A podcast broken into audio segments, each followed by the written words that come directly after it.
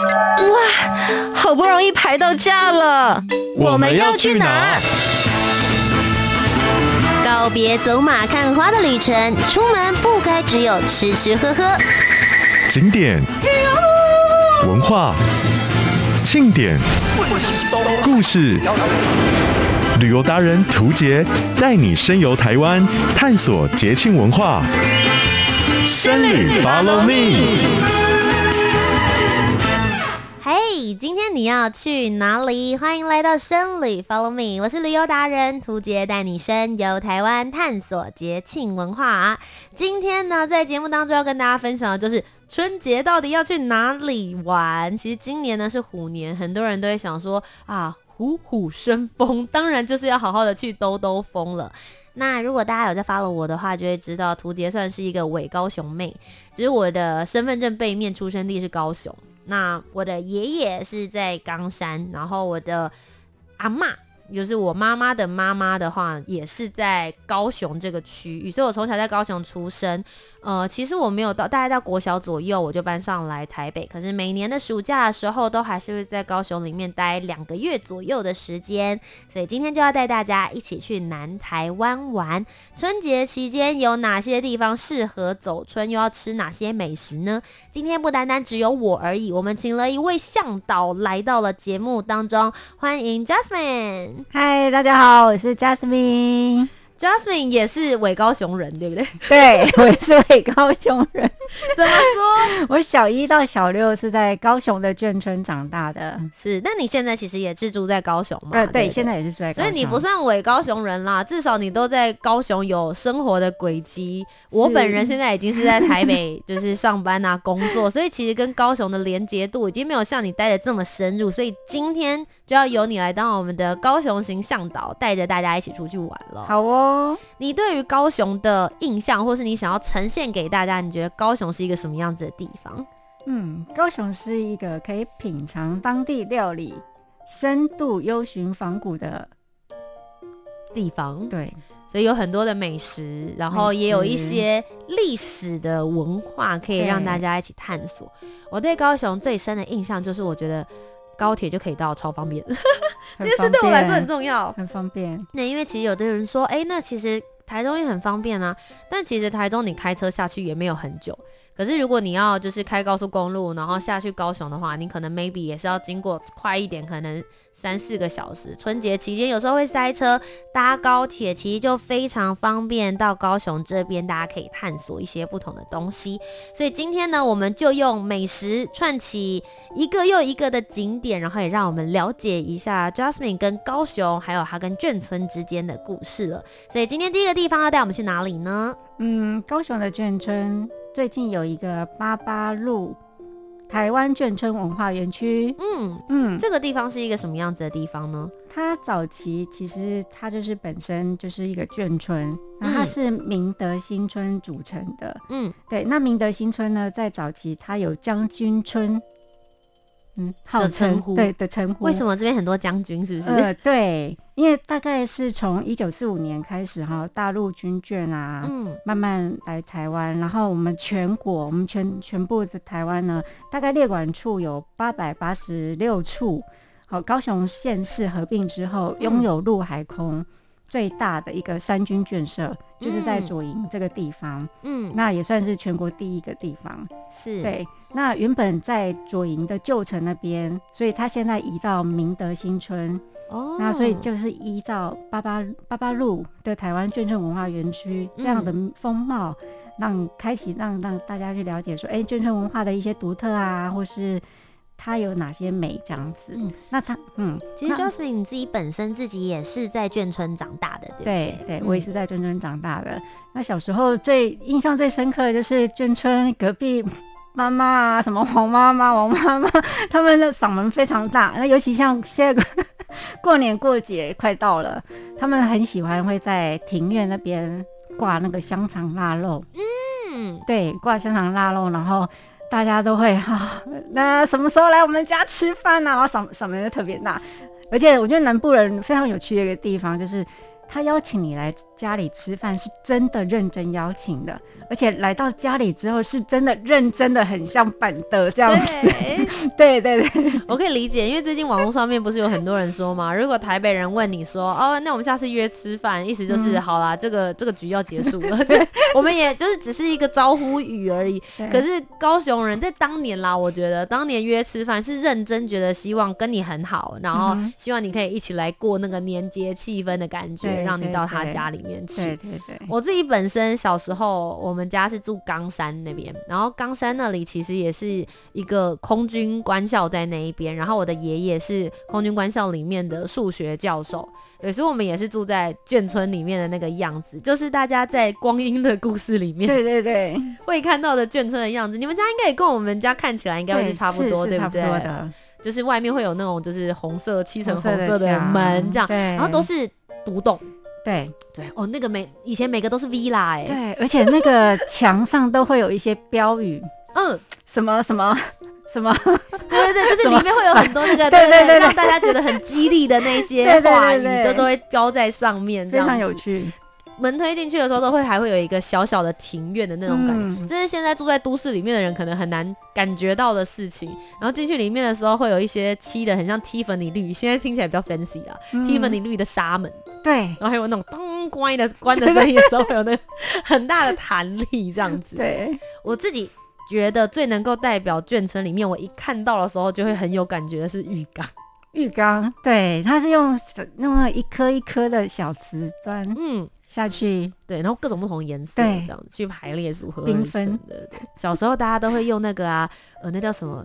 沙沙威龙不是，就是那个黄色的什么什么什么克林的，对对，然后就巴斯克林吧，对对对对，黄色荧光色黄的，然后倒进那个里面，然后都是这个感觉，眷村生活。所以其实我觉得大家如果有机会可以去到，就是刚刚提到这个八八六台湾眷村文化园区，如果你小时候就是也有这样子的回忆的话，我觉得会非常有感。对，不然的话就是刚好嘛，春节就是带着爸爸妈妈。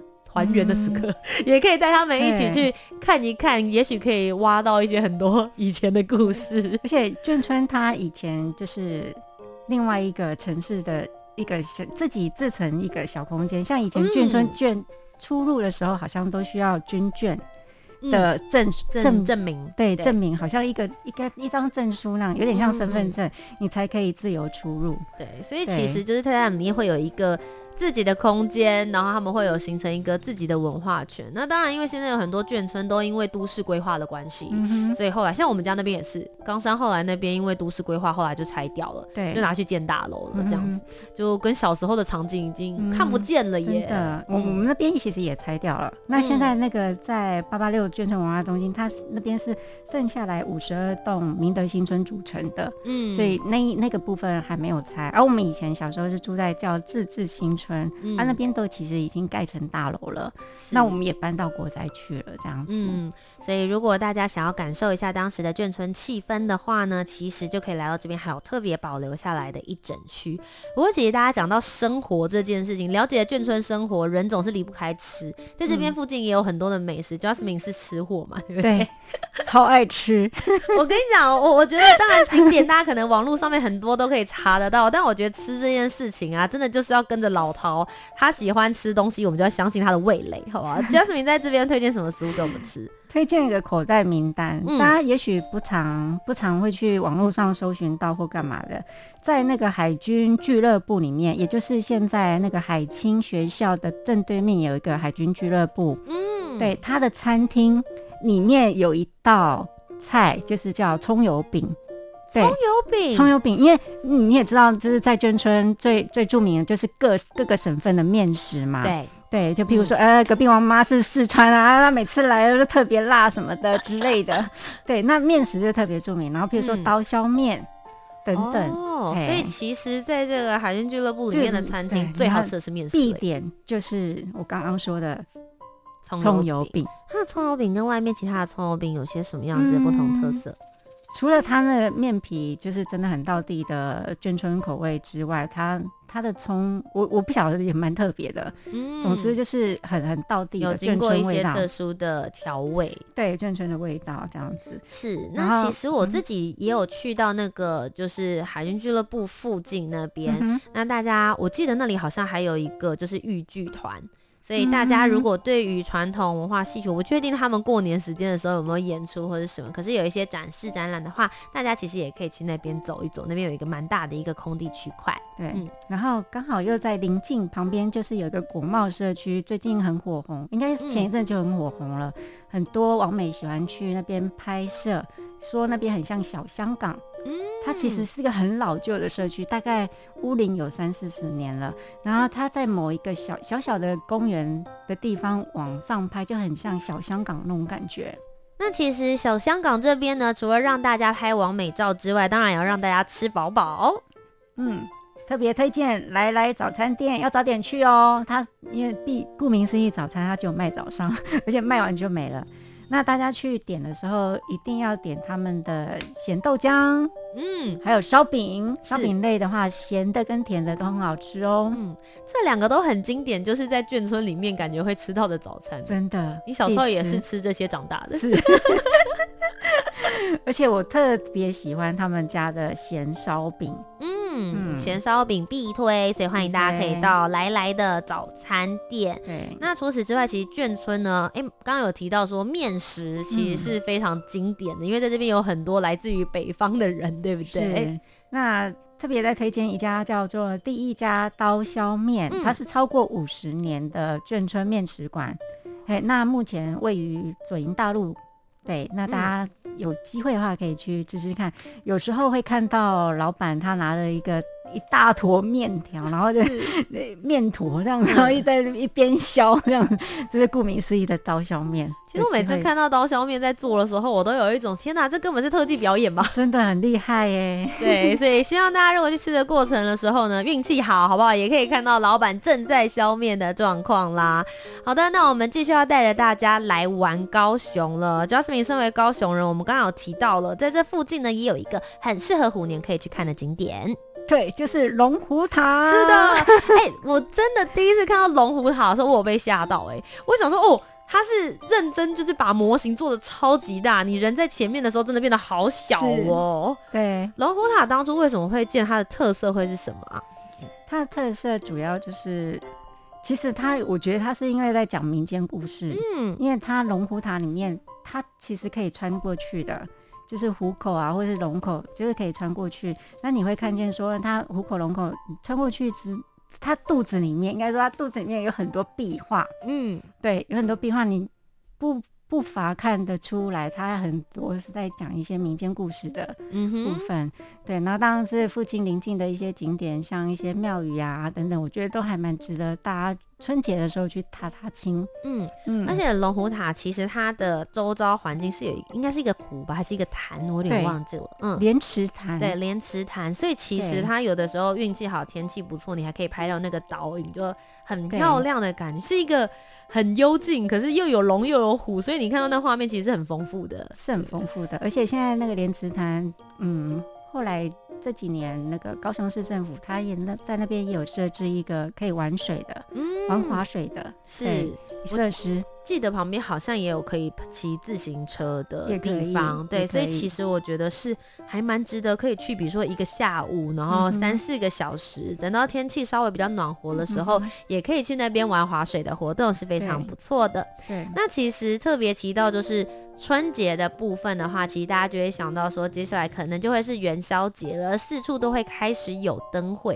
高雄这边的灯会呢，其实也是非常值得一看的。嗯因为刚好今年二零二二年高雄灯会，不是台湾灯会在高雄，嗯、应该这么说，对，嗯、所以今年又加上说流行音乐中心也都是坐落完成了，然后今今年的那个陈其迈市长，嗯、他对这一块非常的不遗余力，对，嗯、所以呃，你大家可以到爱河那边坐坐船，然后欣赏。临近的灯节。是。对，然后沿边还有一些像博二啊，可以去那边拍拍照，嗯，打打卡，对，然后坐坐船的话，就有点像有点像贡多拉船这样子，嗯、对，然后然后临近，然后看的那个流行音乐中心，整个灯节蛮美的，嗯，蛮值得大家一一一起来玩。其实我对爱河的，就是最近一次去的时候，真的是蛮反转我对他的印象。嗯、因为小时候爱河真的就是一个不太会有人接近的地方，是。但后来他们现在做了一些全新的翻修啊、整治，不只是呃整个水源的净化之外，他们也把整个像陆地上面的一些装置艺术、晚上的灯光，甚至有的时候我记得礼拜六、礼拜天，春节应该也会有，就会有市集。对，嗯、会有市集，对，然后沿着河道两边，嗯，嗯，然后也会有一些街头艺人，嗯，有时候大家真的是可以在那边晚上吹风、看灯，然后会有人在旁边唱歌，对。画面就超级浪漫，但我会很好奇，很想要知道你刚刚讲那个贡多拉船的体验。嗯、他们这算是现在在爱河，我应该是记得是这一两年里面才开始出现一个比较特殊的体验。对对对对，嗯，所以来到爱河河边那边，就有点像我们在淡水有没有？那种渡船口这样子，就买票就可以，嗯，乘坐了，就是可以在这边绕一圈，然后可以看一下高雄这边的景色。嗯，可以建议大概傍晚的时候，因为刚好天暗，然后灯亮起，我觉得蛮美的。嗯，嗯，那其实这个听起来就会是一个比较浪漫一点，或是 fancy 一点的行程。嗯、但身为就是老高雄人的话呢，我们其实有的时候就会还蛮喜欢比较老街方面的行程，有一点古色古香的感觉。嗯、我觉得高雄绝对不能够错过这种人文文化发展的地方，就是旗津了。嗯嗯，迄今蛮推荐大家去那个彩虹教堂看看的。嗯对，那沿呃往彩虹教堂的路上呢，大家可以骑脚踏车。对，那沿海也有人在冲浪，嗯、有某一个地方真的很像，仿佛来到国外。是，对。那像旗津这一边的话，你有推荐老街上面可以逛些什么，或是可以吃些什么吗？嗯、对，吃的是真的最喜欢。他讲到吃的，立刻眼睛就开始有有有，我这边有东西可以跟你说。对对对。那沿着老街，其实除了海海鲜之外呢，蛮推荐大家去吃在地的一个叫番薯碰。番薯碰，对，那个那个台语那是碰边吗？对，有点碰边的，然后软软的。嗯、对它，但是它就某一间，它叫做碰嫂番薯碰。那它是什么？它是麻吉的口感有点像，嗯，有一点像那个 QQ。嗯，Q Q 的那种感觉，嗯，Q Q 碗吗？那个叫什么？有点像那个，是软糖类的那种，不是，就我们在夜市吃的那种圆圆的 Q Q，对对，有点像 Q Q，对，我地瓜球的感觉，对对，有点像，但是它是比较扁平一点，嗯，然后比较大，嗯，对，然后也是炸，也是用炸的吗？对，OK，然后也是要小心会烫，因为那个会喷汁，哦，所以它里面有内馅吗？就是跟 QQ 很像，Okay. 只是说它对里面的话，可能相对来说锁水锁的比较多啦，所以会比较烫一点点。去一定必吃，要找这一间。好。对，我没有没有叶配，没有配叶配，但是自己超级喜欢碰碰扫番薯碰，对，那它好像只有卖完就没了，好像下午才会出来。OK，所以大家可以上网搜寻一下。我好意外哦，我以为奇经就是应该要介绍海鲜呢。啊，那个那个去那边必吃，没没去好像没有没吃好像没有去一样。好啦，就是大家在那边海鲜，哎，反正有这么多家，大家都可以自己去搜寻一下。确实，除了海鲜之外呢，也许这个可以当做。一个小点，大家也可以一面在逛的老街的过程之中，也可以来填填肚子。嗯、但如果大家真的非常想吃海鲜、想吃鱼的话，你介绍的就会是另外一个地方了。介绍到蚵仔寮观光鱼市，嗯，蛮推荐这个地方是，是因为它这边的鱼货很新鲜，呃，还蛮多次就是直接去那边，像像秋天的时候，螃蟹季啊。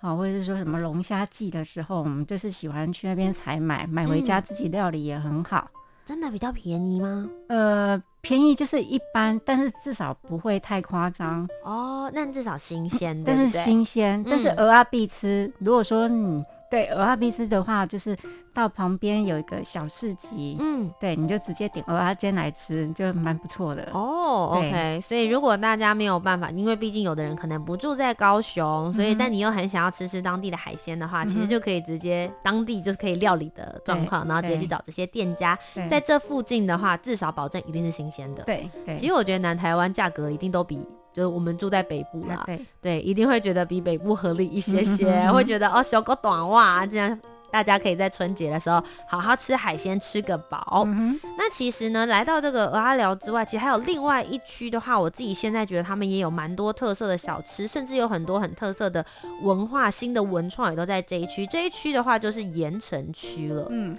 驳二艺术特区，没错，博尔艺术特区其实我觉得真的是有带动这边周遭所有的环境，然后包含不同的场馆也都开始在这边做一个建立。在这个区域，你会建议大家可以怎么走呢？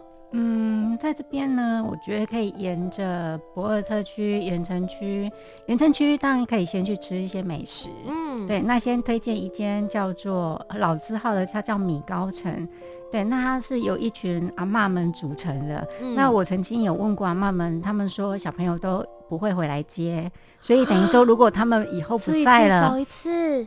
对，以后不在的话，他们可能这大家应该就吃不到这样美好的味道，味道就失传嘞。对对对，那他在盐城区附近，嗯、对，你的搜寻米糕城应该都可以找得到。所以它最主要热卖的商品就是米糕。就米糕跟四神汤哦，OK，对，所以这两个他就是只卖这两样东西，但还有其他的。但我说去去的话，这两样必点，必点就对。大家去到盐城区的时候，可以找找看这个米糕城。对，那如果你自己是本身喜欢古迹的话，高雄这边也不会让你失望。嗯，大家就可以往高雄的凤仪书院走。嗯，对，这个地方又在凤山。嗯，对，那它蛮特别的地方，它就是颠覆我们对古迹的一些想象哦，也沉闷的那种想象，因为它里面的一些建筑啊，还有整个设置，它是用 Q 版的方式来呈现。嗯、对，像譬如说它那个公公仔，古古时候的人，他公仔他就做的很。大，嗯，大概比例尺跟我们人差不多，甚至于还可能比我们大一点点，但是他做的很可爱。是，那虽然小小的那个古迹城，那个凤仪书院很小，但是还蛮值得大家去走走的。嗯，对。凤仪书院以前这边是做什么样子的工作？是不是可以跟我们简单聊一下它的故事？凤仪书院呢，它目前建于大清嘉庆十九年，也就是一八一四年的时候。嗯，那这个书院啊，是早期在凤山知县的时候。当就是吴信成担任知县的时候，他负责兴建的，所以除了教学之外啊，他也算是一个同事的考场。嗯，那之后大概是光绪十七年之后，也有举办过一些举人的考试。嗯、那有一位举人叫做卢德祥，嘿，曾经也有协助过在凤仪书院，就是帮他整修过。嗯，对，那。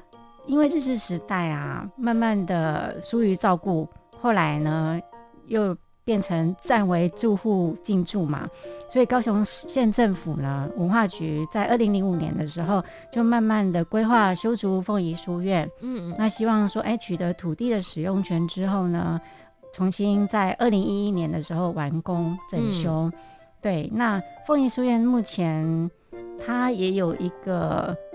也是为应该也算算说是目前唯一一个一个寻获的唯一一座，就是我们全台唯一一座的书院这样子。对，然后这个书院呢，有趣的地方就是大家进去之后，除了会看到以前大家念书的那种，就是。有那种其实就是科举制度里面的时候，因为刚刚讲到有同事嘛，然后也有讲到就是考举人的时候，确实以前的科举制度其实超级复杂的。他们记我记得好像是三年考一次，所以大家可以想象说，我们现在大家每一年有大考啊，有职考啊，学测就已经哀哀叫了，对不对？他们每一次他如果想要考试有机会可以当以前的政府官员的话，是要经过好几层不同的考试。那其实因为我自己之前有去到就是凤仪书院里面。他就针对这些科举制度的时候，就写了非常非常完整。他以前到底是些怎么样子做，然后大家在考场里面的样子是什么？嗯、然后现在最好玩的是，是有的人不只是观光去，他们里面现在还供奉就文昌帝君。对，嗯，所以有些人会带着准考证到那边去。拜拜。对，然后里面就有一些 Q 版的公仔，你就会发现说，以前学生其实跟我们也差不多，也是会那种趴着啊，听听老师，对，有时候也是会听到睡着了，打瞌睡啊什么的。他就是利用呈现 Q 版的方式，让呈现给大家。是，就是有机会可以自古以来所有的学生的状况，大家可以连接一下古今，然后就想说，其实我们现在也没那么苦啦，好不好？对，当学生的时候，常常觉得你应该是最舒服、最自由的时候，大家出来出社会的怎样，好不好？这社会不好混啊。好啦，所以就是在这个春节的期间呢，大家也可以有一点思古之幽情，来到了凤仪书院这边，了解一下以前的科举文化，还有以前的书院、以前的学校到底是怎么样子来运作的。不过，其实如果提到高雄的话，身为高雄人的 Jasmine，他自己本身自己会最推荐，当然就是吃的食物了。接下来还有散布在高雄各地的美食，也来跟大家好好的推荐。